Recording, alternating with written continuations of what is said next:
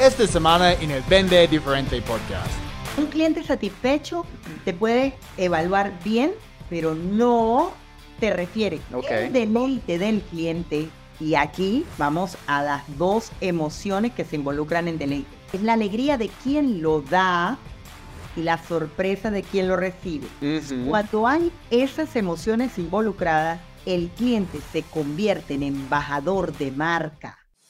Es tiempo para vender. Oye. Bienvenido al Vende Diferente Podcast. Soy Chris Payne, experto en ventas B2B. Y hoy estoy con mi amiga Maru Pacheco de Neurosales y autora del nuevo libro Experiencias que deleiten. Y vamos a hablar sobre, pues, este título, el nuevo libro, y cómo podemos mejorar nuestras relaciones con clientes, fidelizar clientes y obviamente vender más. Entonces, Maru, bienvenida al Vende Diferente Podcast. ¿Cómo vas? Muchas gracias, Chris, por la invitación. Muy, muy bien, muy feliz, porque ahora en esta etapa, ahora como autora, ahora puedo decir colega. No podía hasta hace una semana. Eh, la verdad es que es muy grato poder plasmar eso que nos mueve, eso que hemos aprendido y poderlo compartir en un libro y ahora contigo eh, y con tu audiencia maravillosa por toda Latinoamérica en este podcast. Eso. Y todo el mundo aquí conoce a tu esposo, Carlos Rosales.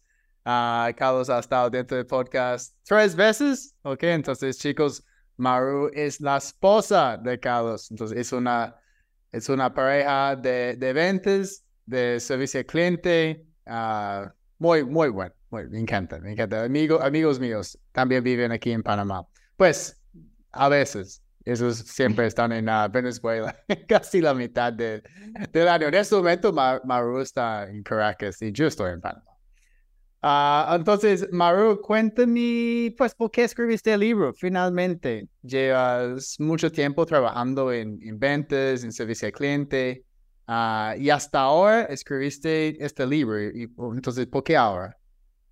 Bueno, eh, porque en los últimos años y especialmente luego de pandemia, tuvi- tuve la oportunidad de llevar adelante un proyecto que involucraba cinco países de Centroamérica y allí obtuvimos indicadores o logramos mover algunos indicadores importantes, como fueron la percepción del cliente con respecto a la atención y el servicio que recibían. Y en ese momento, Chris, entonces yo sentí que ahora sí había sido como el examen final, como la prueba de oro para decir que el modelo que había estado construyendo desde el año 2009, que inicié con, Ajá. con los primeros programas de atención y servicio al cliente, ahora sí dije, tengo algo que escribir y el modelo es propio. Me encanta, me encanta. Y yo, yo he visto que ustedes han estado trabajando con algunos clientes ah, grandes aquí en América Latina. Yo vi que estaban haciendo algunos entrenamientos para Copa, ah, Copa Airlines aquí en Panamá. Entonces, ¿qué, cuando están, estás, pues, con, cuando tú estás y cuando Carlos también está trabajando con clientes así, con este enfoque, ¿Cuáles son los, los puntos más importantes que ustedes están identificando que tienen que arreglar con respecto de, de servicio al cliente? Porque, eh, pues, no, tú obviamente sabes que el panameño o Panamá en general tiene una mala fama en términos de experiencia de cliente. Ah, cuando yo digo a las personas que ahora vivo en Panamá, 50% me dicen, ay, ¿qué tal experiencia ah, en el restaurante, en las tiendas? Es que el servicio al cliente es muy malo. Entonces, ¿dónde comienzas? Con un cliente panameño, por ejemplo. Esta fue una de las mayores oportunidades por las que desde el año 2010 eh, Consultores Neurosales está em, registrada en Panamá y siempre he tenido trabajo en Panamá. Esta es una oportunidad de oro. Ahora, hablando de por qué y en este momento y cuál es el desafío. Bueno, lo primero, eh, en general, en toda Latinoamérica y no importa en qué negocio estemos, es importante que empecemos a concientizar que vender ya no es suficiente, que cada vez los productos se parecen más, que hay una estandarización y que ya el mercadeo por producto ya perdió vigencia. Entonces, todo esto ha evolucionado a lo que ahora denominamos experiencia de cliente que involucra las emociones, la, la memoria, lo que recuerda cada uno de los clientes para luego repetir el famoso fidelizar o mejor aún, para referirnos y para comprarnos más. Allí es donde verdaderamente podemos hacer ese cross-selling, ese upselling, eh, va a partir del servicio y la atención que perciban los clientes. Ahora, regresando al tema de Panamá.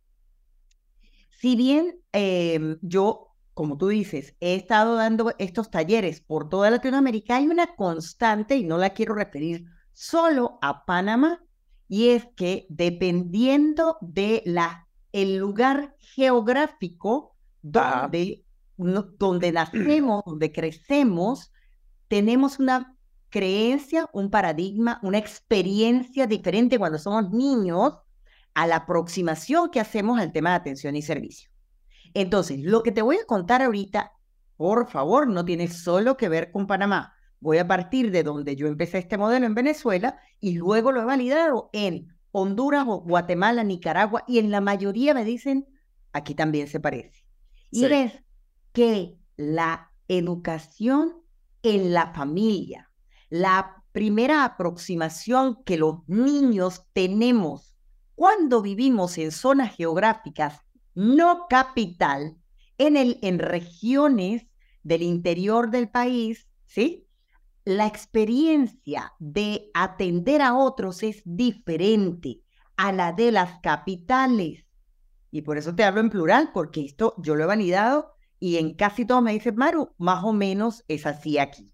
¿Sí? Ok. Entonces, en Panamá. Y, sí, pero ¿en qué, en, qué, ¿en qué sentido? Entonces, me imagino que en, en el interior, en los pueblos, es, es más son más amables, ¿no? Pues uh, conecten más con sus clientes. tal vez aquí en, en la ciudad la gente son, no, no, no pueden, son más alejados, es decir, a, a sus clientes. Aquí voy. Y entonces voy a contarte una experiencia, Chris, y, y, vas a entender, yo digo que si es que nos lo dan en la comida cuando somos pequeños o, o, dónde se reforzó esa, esa, eh, eh, esa actitud Sí, que oye, es que tiene actitud para el servicio, es que tiene vocación. Y resulta que no es que nacemos con eso. Y aquí voy. Cuando somos muy pequeños en algunas regiones geográficas de toda Latinoamérica, no quiero decir que es que no, pero es diferente en unos lugares que en otros.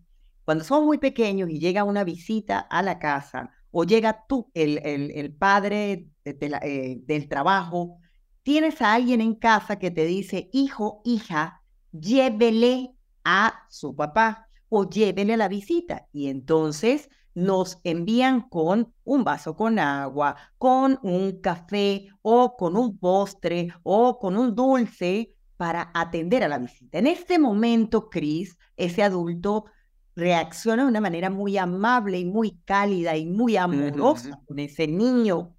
En ese momento se produce en el cerebro de ese niño la llamada impronta.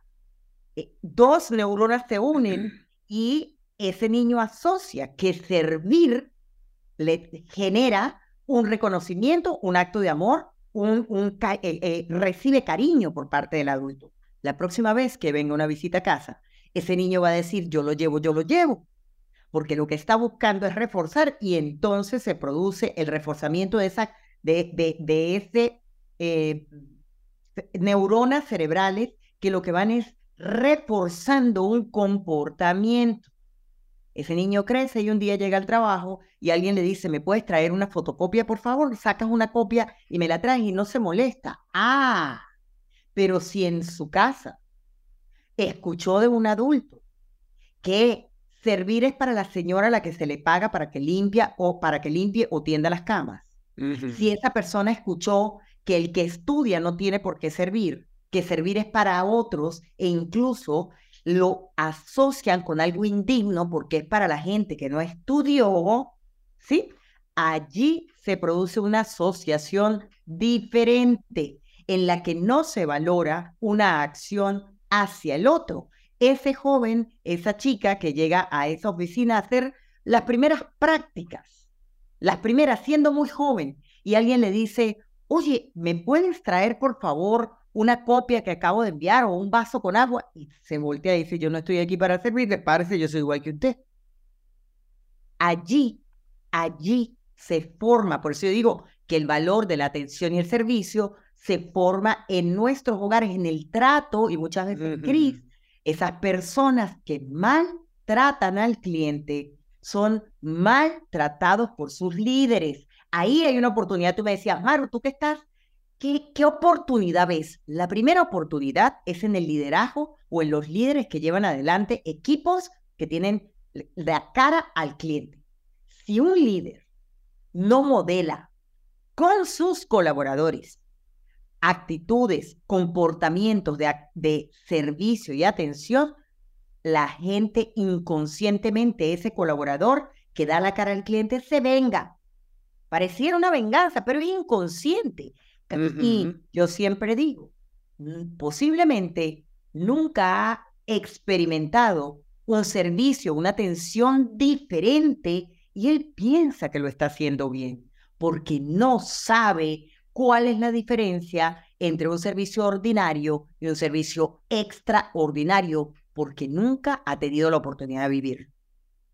Y cuando la gente piensa en, en servicio al cliente, hay una tendencia de pensar en B2C, ¿ok? Entonces, ah, hablando con alguien en Cooper Airlines, cliente de ustedes, ah, yendo a, a, un supermercado, okay, a una tienda de retail, pero muchas personas escuchando este podcast están trabajando en business to business.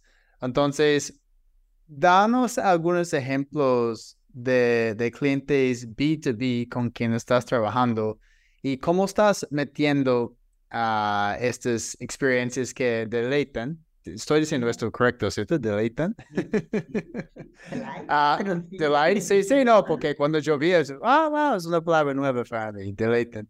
¿Cómo podemos meter esas experiencias dentro del proceso de la venta B2B? Porque no es ah, hacer un, show o tal vez una experiencia con un olor uh, diferente dentro de una tienda, ¿ok? o colores diferentes, o música, es, es más contactar a alguien, por teléfono, por correo, por LinkedIn, agendar una reunión, entender su necesidad, presentar una propuesta, ok, y cerrar negocio. Entonces, en este proceso, ¿dónde podemos hacer la experiencia diferente y hacer que esa experiencia uh, sea como una ventaja competitiva para nosotros? Y lo primero es, para, en el tema de B2B, si tienes la oportunidad de encontrarte con un departamento de compras, allí hay personas. Eso, es lo primero que quiero. Oye, ¿cómo estamos acercándonos? ¿Cómo estamos ganándonos la confianza? ¿Cómo estamos? Aquí hay una oportunidad de oro. ¿Cómo estamos cumpliendo las promesas que hacemos? Porque yo estoy dando la cara por mi empresa, yo estoy haciendo la venta como el representante de mi empresa, pero hay alguien en otra empresa, en otro negocio, que también está dando la cara por él. Y es lo primero, lo primero, lo primero, para mí la oportunidad de oro que tenemos es cumplir las promesas que hacemos aún lo hayamos hecho a través de un WhatsApp. O sea, eso no le quita importancia a haber firmado un contrato o haber logrado una conexión por WhatsApp o en una llamada telefónica en la que prometí yo le llamo dentro de cinco minutos, yo le envío el documento dentro de, tres horas. Eh, permítame cualquier promesa que hagamos como representantes de la empresa y del producto que eh, llevamos, que estamos vendiendo, que con el que estamos em, generando, eh, alcanzando nuestro, y eso es muy importante, nuestros indicadores, porque todo vendedor tiene un indicador por el que se le mide y es yo pienso que la oportunidad que tenemos tiene que ver con el cumplimiento de promesas y empezar a diferenciarnos. Ahora, sí. tú decías que... quiero, agregar algo ahí. Que a, veces como yo aprovecho esto como estas promesas. y si yo digo a un cliente, mira, dentro de reunión, uh, voy a enviarte una copia de tal artículo o este, este recurso que tenemos ah, en dos horas. En dos horas lo mando y yo comienzo el correo como, como te prometí, aquí está el artículo, bla, bla, bla, bla. Entonces estoy recordando al cliente que estoy cumpliendo con, con mi promesa. Sí. Yo, bueno, tú dices tal como te prometí, yo coloco tal como acordamos. Siempre lo hago tal como acordamos en la más reciente, en el WhatsApp, tal como quedó establecido, eso, eso es una oportunidad eh, maravillosa de generar confianza en el cliente de que yo cumplo hasta lo más sencillo. ¿Sí? Y otra cosa aquí, que, porque es súper importante, y cuando yo di un entrenamiento uh, la semana pasada aquí en Panamá, uh, yo pregunté al grupo, ¿cuántas personas están enviando correos a sus clientes después de una reunión. ¿Ok? Entonces, después de una reunión de Discovery. Y no sé, 30% estaban, sí, Chris, yo, mando un correo. Es como todo el mundo debe enviar un correo. Eso es como mantenemos control. Eso es como mostramos a un cliente que estamos escuchando. E incluso al final podemos enviar estos recursos como acordamos. Aquí hay los recursos adicionales.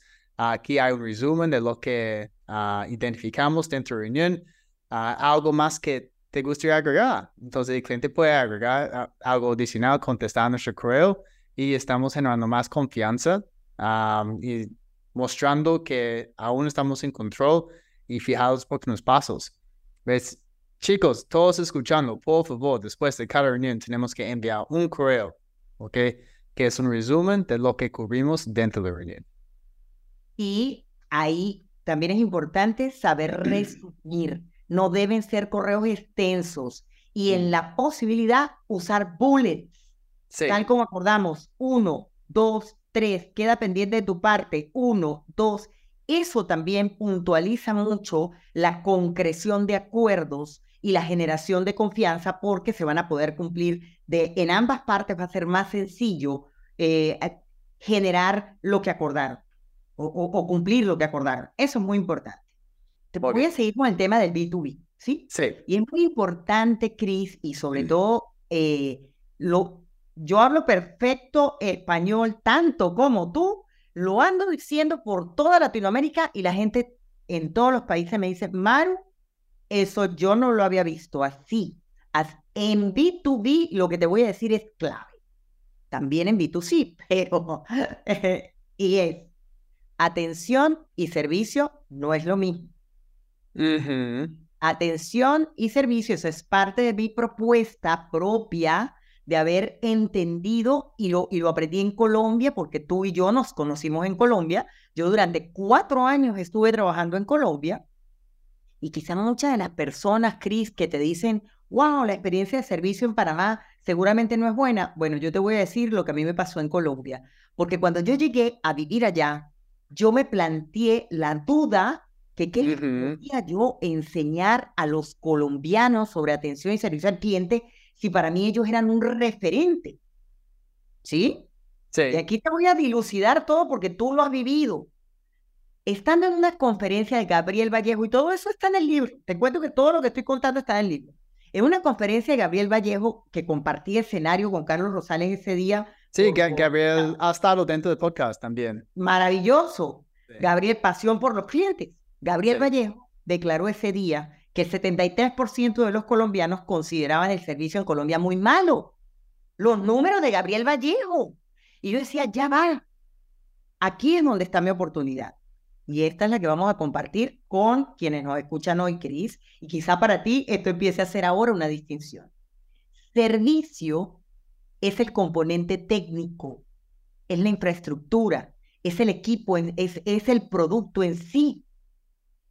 Atención es el componente emocional, es, el e, es la calidez, la atención, la empatía, la conexión, es el componente emocional. Entonces, en una experiencia sencilla, si yo voy a un centro de atención al cliente, ya no se llama cliente, centro de servicio. Yo voy a un centro de atención de una empresa de telecomunicaciones, mi teléfono recibe servicio, pero yo recibo atención. En Colombia, la atención, el prestarte atención, el, el sumercer, el agüita, el tintico, la ropa, la buena atención es una norma porque ellos la viven como parte de su cultura, pero en servicio, en los procesos, en la forma como resuelven. Yo cuento toda una experiencia con un banco en Colombia, ¿sí? En la que hago la distinción, oye, solo, Cris, solo bloqueé la, la clave porque se me olvidó y la metí tres, la, la coloqué tres veces en un cajero. En las experiencias de otros países en bancos, yo entraba a la web, hacía unas preguntas de seguridad y yo desbloqueaba mi, mi clave. En Colombia me dijeron, usted tiene que dirigirse, llamé al call center y me dijeron, diríjase a la oficina donde abrió la cuenta. Y yo, no, ya va. Yo pude haberla abierto en Cúcuta, yo vivía en Bogotá. Yo, yo, yo, creo que ya, ya han cambiado esto, sí, pero yo pasé algunos momentos así. Y yo como, eso es, eso es estúpido, porque tengo que ir al sucursal donde yo abrí la cuenta, eso no tiene sentido. Ustedes eh, pues son, este, este fue Banco de Bogotá, ¿ok? Uno de los bancos más grandes de, Yo Colombia. no te preocupes, estamos en la misma. ¿Sí? Entonces, fíjate que aquí el proceso, aquí la tecnología, el servicio, el componente técnico. Él, en cambio, estoy segura que te atendieron muy bien, que te miraron a los ojos, que te desbloquearon la, la, la, la, la clave y posiblemente hasta lo hicieron en poco tiempo, una vez que tú te encontraste con un asesor del banco. Entonces, allí, y yo tuve la oportunidad de, en Colombia, eh, con empresas, con, aportar este valor a, una empresa, específicamente una, una agencia de BTL, y lo dejo escrito en el libro, cómo estos chicos eran extraordinarios, creativos para las campañas pero habían perdido y, era una expectativa del cliente porque era cliente Colombia. ¿Cómo es que no me devuelven una llamada? ¿Cómo es que me contestan así? ¿Cómo es que me mandan un correo? Ahí va lo que te ahí va la, pieza prometida. Ah, y no entendían y yo allí tuve toda una oportunidad comprobada en un mercado que para mí era un referente en que la atención y el servicio son diferentes. Entonces, para nuestro escucha B2B, señores, el, el, servicio debe garantizarse con calidad, pero la atención debe garantizar calidez y esa es parte de mi propuesta del libro Servicio con calidad, atención con calidez. Y entonces, me gusta que has ah, como separado atención con, con servicio. También, no sé, puedes separar satisfacción del cliente con, ¿cómo se de lesión de, del cliente, sí, como hay una diferencia, sí, hay, hay una más diferencia. allá de satisfacción, Chris. ¿Y cuál es la, diferencia? ¿Cuál es la diferencia? Okay. Un cliente satisfecho te puede evaluar bien, pero no te refiere. Porque no fue tan extraordinario, no le superaste tanto la expectativa, pero recibió lo que esperaba. ¿Sí? El deleite del cliente y aquí vamos a las dos emociones que se involucran en deleite, que no las inventé yo. Esto tiene todo, una, una, eh, todo un modelo científico. ¿Cuáles son las dos emociones que se combinan para hablar de deleite? Y son la alegría o la felicidad, en este caso, bueno, es la alegría, en realidad es una emoción. Es la alegría de quien lo da y la sorpresa de quien lo recibe. Esto es lo que yo hago dentro de mi modelo. Esta, esta propuesta es mía, esta no está en la internet todavía porque esto lo creé yo para el libro. ¿sí? Al, al, al definir qué es deleite del cliente. Deleite, la, palabra, la emoción deleite sí combina alegría con sorpresa. Y ahí fue donde yo dije, tiene que involucrar la alegría de quien lo da. Cuando hay esas emociones involucradas, el cliente se convierte en embajador de marca en defensor. Un cliente satisfecho no necesariamente te defiende. O sea, tú me puedes decir, oye, Maro, tuve una experiencia de, satisfacción, ¿no? Este, o, si yo estoy satisfecha con una marca, con una marca, eh, vamos a hablar de, de, una marca de teléfono. Si yo estoy satisfecha con esa marca de teléfono, tú me dices a mí, este, oye, a mí no, yo no he sentido que a mí, que con ese teléfono me haya ido bien, y yo te miro con cara de, yo satisfecha, digo, ah, bueno, a mí sí me ha servido, ¿sí? Pero si yo he tenido contactos, yo he tenido deleite con gente de la marca de mi teléfono, en la que no solo me prestaron atención, no me prestaron solo el servicio del teléfono, sino que me prestaron atención, me llamaron una semana después, me mandaron correo, me hicieron seguimiento, me dieron más de lo que yo esperaba, que en el caso mío, realmente en la venta hubo extras que yo no esperaba cuando hice la última compra de mi teléfono. Si yo estoy deleitada y tú no me hablas bien de la marca, yo te voy a decir, oye, qué raro, ¿Quién te atendió a ti? Porque a mí y empiezo a defender la marca. Un cliente deleitado defiende. Un cliente satisfecho viene, pero no tiene por qué convertirse ni en embajador de la marca, ni en defensor de tu marca, porque la experiencia simplemente le dio lo básico que él esperaba. No lo llevó a ningún tipo de asombro extra que lo deleitara. Ese, está muy chévere. A veces e, en América Latina estoy tan acostumbrado a recibir malos servicios. Pues yo pensé que Colombia era muy bueno. Ah, pues antes de escuchar tus estadísticas, uh, en comparación a algunos otros países. entonces, cuando alguien está satisfaciendo mis, mis expectativas, yo veo esto como, ah, ok, ellos están dando muy buen servicio al cliente, ok. Por ejemplo, a Copa. ¿ok? Un cliente tuyo. Copa es una aerolínea normal, ¿ok? No hay nada como que me sorprende. Como no, no tiene este elemento de, de sorpresa en ningún momento, la comida casi es muy ordinaria, ¿ok? Dentro de la línea. Ah, son puntuales, Uh, es, no, no, no son baratos, okay, son, tienen precios como justos, a veces son costosos, si uno quiere ir a Venezuela, por ejemplo. entonces, cuando tú estabas trabajando con ellos, estabas explicando esos conceptos. Mira, no es solamente un caso de satisfacer a nuestros clientes, tienes que sorprender a ellos. ¿Qué, ¿Qué puede ser una empresa como Copa que solamente está brindando un servicio, tal vez están satisfaciendo a sus clientes, pero no están sorprendiendo a sus clientes. Y aquí vamos. Vamos a hablar de dos marcas que tú y yo conocemos bastante bien. Y yo a Copa como proveedora les he dicho, nosotros somos muy buenos en servicio, pero nos falta mucho en atención. ¿Por qué somos buenos en servicio? Porque estamos cumpliendo de tal modo los procesos. ¿sí? Porque nos estamos apoyando de tal manera en la tecnología que ya en la app de Copa ya puedes cambiar el boleto. Está en beta, pero ya puedes cambiar la fecha de tu boleto y hacerlo sin un call center. Estamos oyendo, ¿no? estamos hablando de procesos y de tecnología.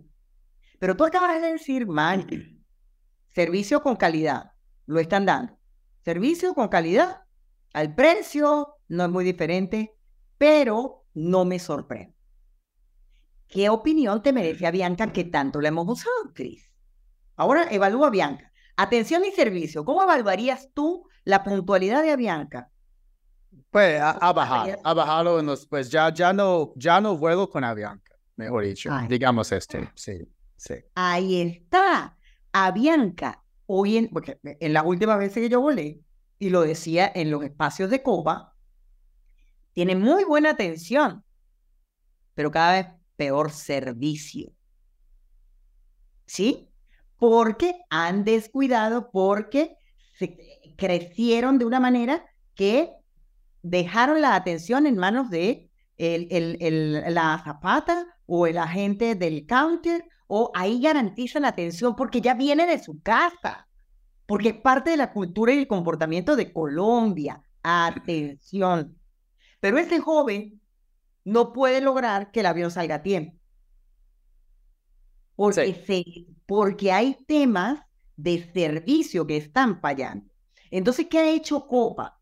Ah, yo pienso y estoy convencida que en una primera etapa necesitaba diferenciarse por algo que realmente percibiera el cliente y fue por servicio. La y son, son, son, puntuales, son puntuales, sí. Y están reconocidos en Latinoamérica como en este momento creo que somos la primera, son la primera. En este momento. En más, más, más, puntual, sí. La, la línea más puntual, ¿sí? En este momento ellos no pueden exhibir que son las que tienen el NPS más alto. Y ojo, han logrado, han logrado, están midiendo constantemente. ¿Qué es? Y esta pregunta tiene que ver con algo que me hacías más temprano. Una pregunta que me hacías comenzando que quiero dejarla aquí muy importante. ¿Dónde está la oportunidad de empresas como estas? Cris, la experiencia o, o todo lo que tiene que ver con centralidad en el cliente, un modelo que llegó para quedarse, un modelo que han implementado organizaciones desde finales de los 90 y que en, sus acciones en las bolsas de valores han crecido entre 5% o más de su valor porque están implementando metodologías en las que al, eh, eh, de, centralidad en el cliente, en las que se incorporan eh, canales de comunicación en las que el cliente puede decir qué es lo que espera. Pero entonces te voy a decir dónde está la oportunidad que estamos trabajando en muchas organizaciones. Yo trabajo para una empresa de telecomunicaciones que en este momento estamos en cinco países, dos años seguidos, y en donde fue donde obtuvimos eh, incrementos en el indicador NPS, el Net Promoter, Score. ¿sí? que va del 1 al 10, quizá para quienes lo escuchan, vamos a hacer aquí un alto para que no, estamos en un podcast que escucha mucha gente, el Net Promoter Score eh, nació en el año 2002 de la mano de un señor llamado Frederick Richel, que eh, tituló ese artículo en la Harvard Business Review, el único número que necesitas para crecer. Y es identificar quiénes de tus clientes son promotores, solo los que te evalúan 9 o 10 en una escala del 1 al 10. Son pasivos, ni suman ni restan los que te evalúan 7 o 8. Y son detractores los que te evalúan del 1 al 6. ¿Sí? En estas organizaciones, en la mayoría, estamos, eh, en la mayoría de organizaciones grandes y en las pequeñas también, yo dejo eso en el libro, oye, ¿cómo hacer una, una escala NPS para una pequeña organización? Porque las grandes organizaciones usan dos sistemas muy, muy, em, que entraron en, en, este lado del mundo, que son Qualtrics y Medallia. De hecho, eh, Copa usa Qualtrics y mi cliente de telecomunicaciones usa Medalia. Entonces yo tengo la oportunidad de, obtener data de la voz del cliente desde estas plataformas que incluso dibujan el recorrido o el famoso Customer Journey Map e identifican las interacciones donde el cliente está reportando dolor. ¿Sí? Eso, Entonces, por ejemplo, en, en, en, el camino de cliente, de experiencia de cliente, en Copa, por ejemplo, donde, donde estaban reportando, reportando dolor? El, el, el, dolor específicamente tiene que ver con la atención. O sea, no con los procesos, sino con la atención. Entonces, por ejemplo. En general, en todo, en todo el proceso, desde en general, comprar el tiquete, hacer check-in, de abordar el avión, de. Sí. Sí, incluso, no sé si hago la últimamente, me imagino que sí, pero ahora tienes al terminar las filas de, del el counter de, de chequeo de copa, ya tienes las tres caritas para evaluar rápidamente cómo fue su proceso de chequeo. Porque recuerda que mm. ahora, tenía, que ahora Copa tiene kioscos. Sí. O sea, está automatizando y está reduciendo el tema atención porque ahora el kiosco es un servicio. Pero hasta ahora se mantiene una persona que está atenta, atención, que está atenta para apoyar a quienes aún no manejan la tecnología. ¿Sí? Entonces voy a terminar la idea de la experiencia de cliente eh, o, de, de, este, eh, eh, culturas de centralidad en el cliente, y es que la centralidad en el cliente, Cris, comienza por la experiencia del empleado. No es, no, no comienza con la experiencia del cliente externo comienza con el Employee Experience o la experiencia de cliente interno. Una vez que logramos una mejor experiencia de cliente interno, en el que reciba la atención debida, los procesos claros y eh, la tecnología le permita resolver lo que, lo que se requiere de él para sumarle a la, a la, a la cadena de valor, ¿sí? entonces va, va a poder generar mejores relaciones con sus compañeros, va a ser mejor equipo, va a mejorar el clima organizacional y solo garantizando eso, solo después se eh, va a poder prestar la atención debida a los, al servicio, a, las plataformas, a la tecnología, a los procesos que le permiten entregar un servicio con calidad y una atención con calidad pero involucra la experiencia de cliente. La gente cree, y de hecho yo tengo un video en, una, en, en mi red que dice, la gente escucha experiencia de cliente y la asocia con experiencia de cliente externo. Pero sí, no, es, es un muy buen punto, sí. Sí, porque pues las empresas tienen que capacitar sus, sus empleados, es como un equipo de ventas.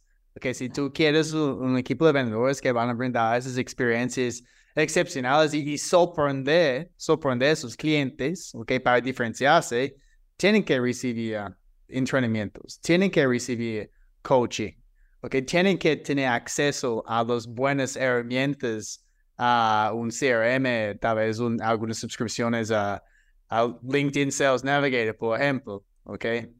Pero no, ni comiencen ahí, esperen que el vendedor ah, haga toda la diferencia.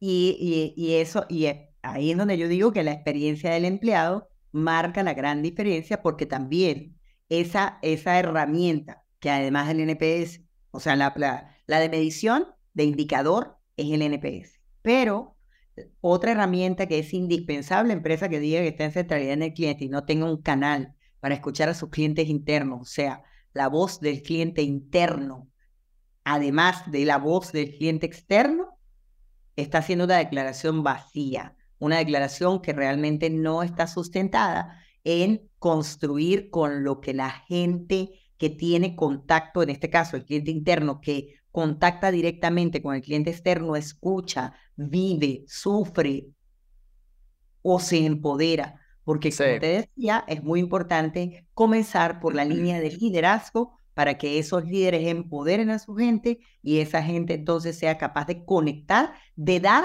porque por ahí hay una frase, a mí me encanta, dice, no se puede dar lo que no se tiene.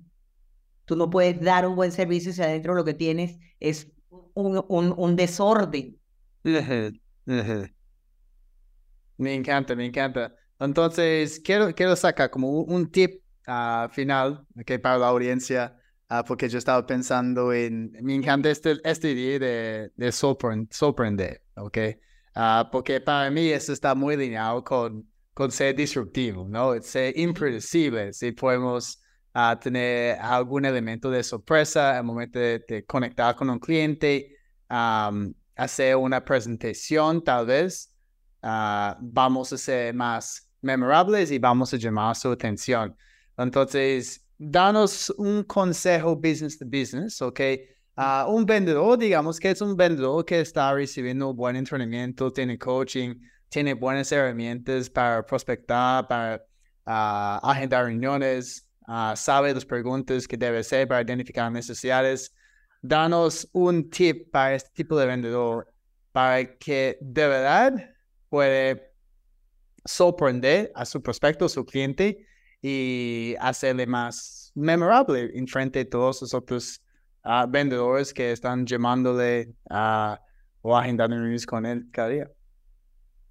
La palabra está de moda, pero llevarla a la práctica requiere voluntad y es personalizar o hiperpersonalizar. Y tú me dices, Maru, pero es que estamos hablando de B2B.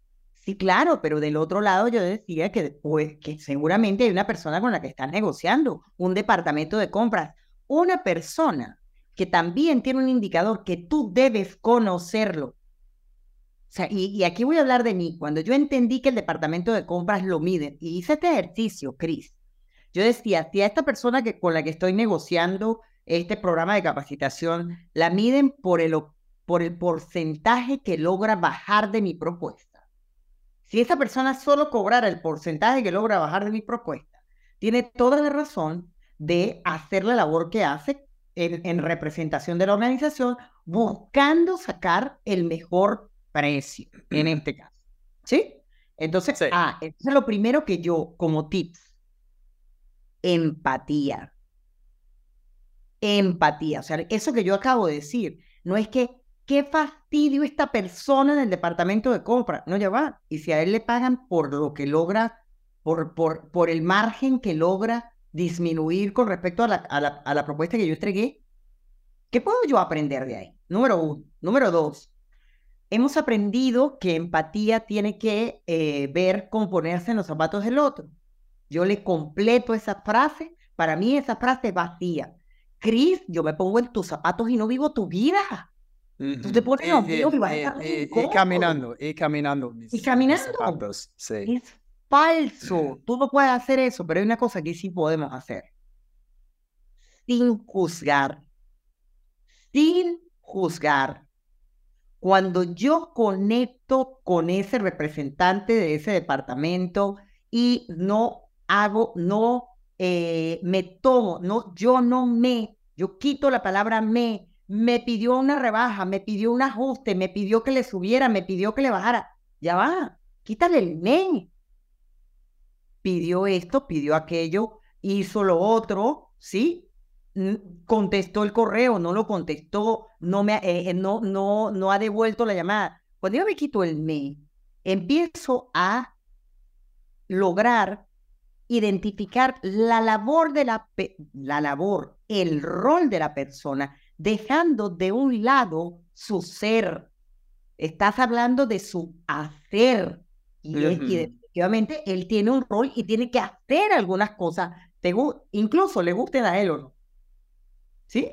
¿Sí te Yo gusta creo que qué? tenemos- e- incluso le gusten a esa persona, hacer o no, se espera que, se espera eso de su rol y debe hacerlo. ¿sí? Entonces yo siento que una oportunidad de oro, cuando yo voy más allá del hacer, yo puedo comprender eso, pero genero relación sin juzgar con la persona, identifico eh, eh, qué, qué le gusta hoy en día. eh, la- las redes nos hablan mucho de la gente, conseguir puntos en común. LinkedIn nos permite identificar cuántas personas tenemos en común. Y yo no sé si tú lo has hecho, pero yo lo he hecho. Oye, me di cuenta en la red que tenemos a tal persona en común, ¿de dónde lo conoces? Y eso termina generando la confianza o, enviándole un mensaje de seguridad al cerebro reptil, al cerebro que tiene la orden de defenderte, de preservarte vivo, de bajar, de mantener arriba las defensas. Si se siente amenazado, yo pienso que no importa la labor que hagamos, Cris, lo importante es que seamos capaces de conectar con la persona que tenemos, generando la confianza para que ese cerebro no nos perciba como una amenaza, sino como un aliado. Importante, debemos saber, y esto lo han escuchado con Carlos en, em, en la evolución del vendedor eh, relacional, y es que debemos saber del negocio del otro y debemos llevarle soluciones o información que tengan que ver con su negocio. Dejar de hablar de nosotros, de lo bueno que somos, de cómo mi propuesta te puede llevar a solucionar a ti y pasar a ese vendedor, vendedor challenger, a ese vendedor que es capaz de adaptar, de proponer algo nuevo porque aprende del negocio del otro y eso definitivamente a mí, a mí me invita siempre a crecer en la labor de ventas porque saber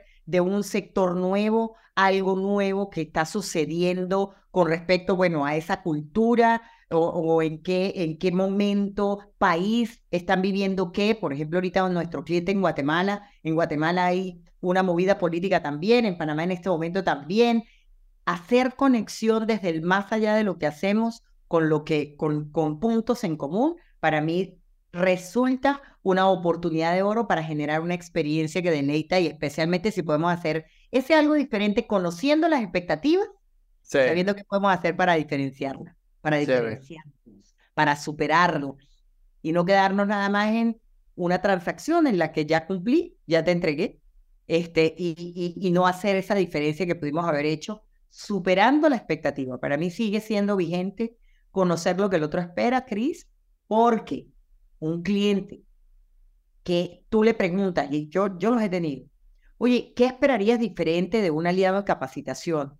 Y cuando verbalizan, puede estar, podemos estar tan cerca de sorprenderlo, pero a veces no preguntamos qué es lo, qué, cuál es la oportunidad de mejora que, que el último proveedor tuvo en los servicios y nos quedamos eh, eh, y, y, no sabemos cómo superarlo. Y aquí voy. Sorprender al cliente no tiene que ver con hacer siempre lo extraordinario. y es con superar lo que él esperaba. Y a veces tiene que ver con que me contesten el teléfono en menos de 10 minutos. Pero nos hacemos historias de que sorprender es llevarlo a una experiencia inmersiva en Disney.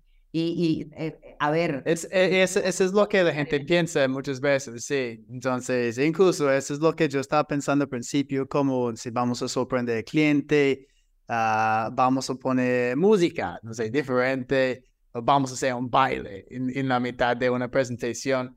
Um, pero no, es, pues hay, hay cosas en las ventas que, que nunca van a cambiar, ¿ok? Tenemos que generar empatía, tenemos que uh, siempre personalizar nuestra comunicación y nuestra oferta al cliente y si podemos cumplir con sus expectativas y obviamente superar sus expectativas al momento de, de entregar el servicio, pues ya el cliente quede sorprendido.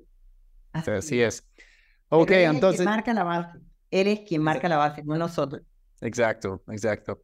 Entonces, Mauro, tengo una pregunta más para ti, ¿ok? Pero antes, cuéntanos cómo podemos adquirir una copia de tu nuevo libro. Muy bien. Sí, eh, bueno, lo primero, si quieren leer el primer capítulo antes de comprar, entran a mi web marupacheco.com en la pestaña experiencias que deleitan, pueden descargar el primer capítulo totalmente gratis.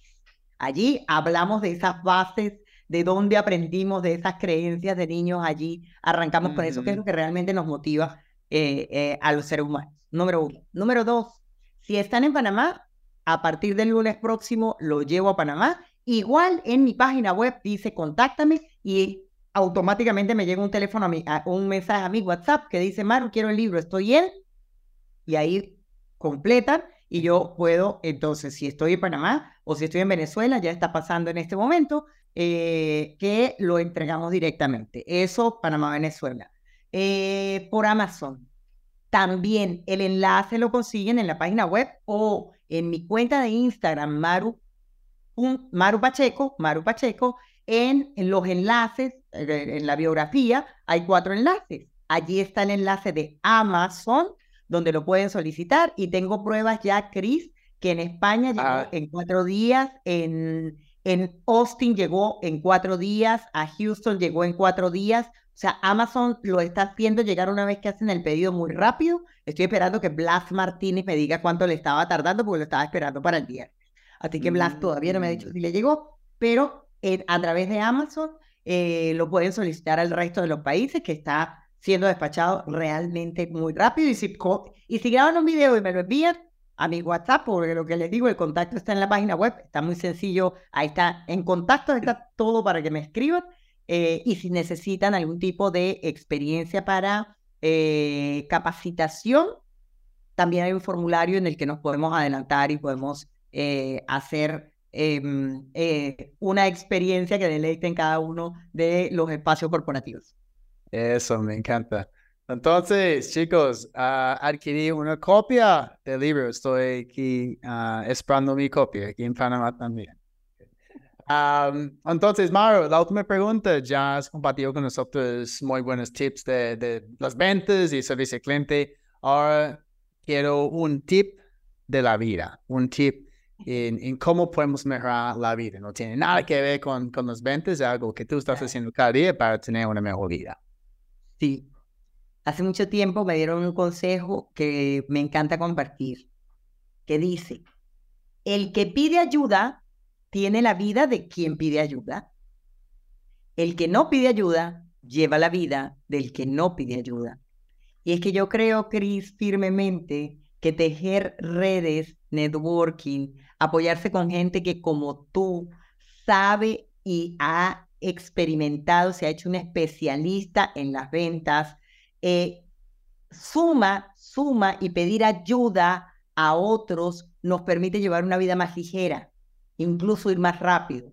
A veces nos quedamos atrapados en la idea de que yo debo resolverlo, en que tengo que resolverlo, en que mi reputación está de por medio, si yo no lo resuelvo solo, y terminamos evitando avanzar o terminamos poniéndonos obstáculos que nos podrían, eh, que podrían resolverse tan solo pidiendo ayuda. Eso como experiencia de vida. Ahora, yo creo que estás interesado en uno, yo tengo 22 años de casada con Carlos, tengo que dar otro consejo.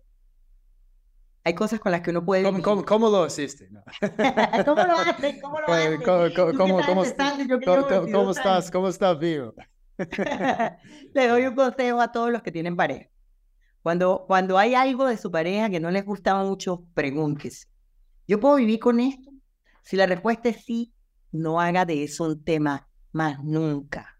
Supérelo. No vuelva a mirar ese detalle. Si usted ya dijo que usted puede vivir con eso, pase la página y sigue escribiendo historia. Si la respuesta es no puedo vivir con eso, tome acciones y decisiones. Me encanta, me encanta. Entonces voy, voy a tener en cuenta eso también. Ah, en este momento uh, vivo muy, muy feliz con mi esposa. Un día te preguntará, ¿puedo vivir con él? Y la respuesta es, sí, puedo vivir con él. Sí, sí, no, es que sí, es como ya compré esto y compré esto, ah, que sí, yo puedo vivir con esto. uh, listo, entonces, Maru, pues muchas gracias por estar aquí con nosotros en el Vende Diferente Podcast. Gracias a ti y estamos seguros que vamos a aportar valor en cada una de estas, compartir estas preguntas, este espacio agradable de amigos en el que tu gente se nos sumó para identificar nuevas oportunidades y lograr ventas disruptivas y experiencias que den. Eso, eso. Y gracias a todo el mundo de nuevo por estar aquí conectado con nosotros. Uh, hay un montón de episodios pasados con muy buen contenido, entonces pueden ir a la página para verlos el canal de YouTube. Ah, y finalmente les invito a ser parte del club del 1% en más ventas b2b.com slash club. Ah, ahí tenemos herramientas, tácticas, estrategias disruptivas de ventas B2B para mejorar un por ciento cada día y en algún momento llega a la cima de tu profesión. Soy Chris Payne, experto en ventas B2B y recuerdas, tiempo para vender diferente.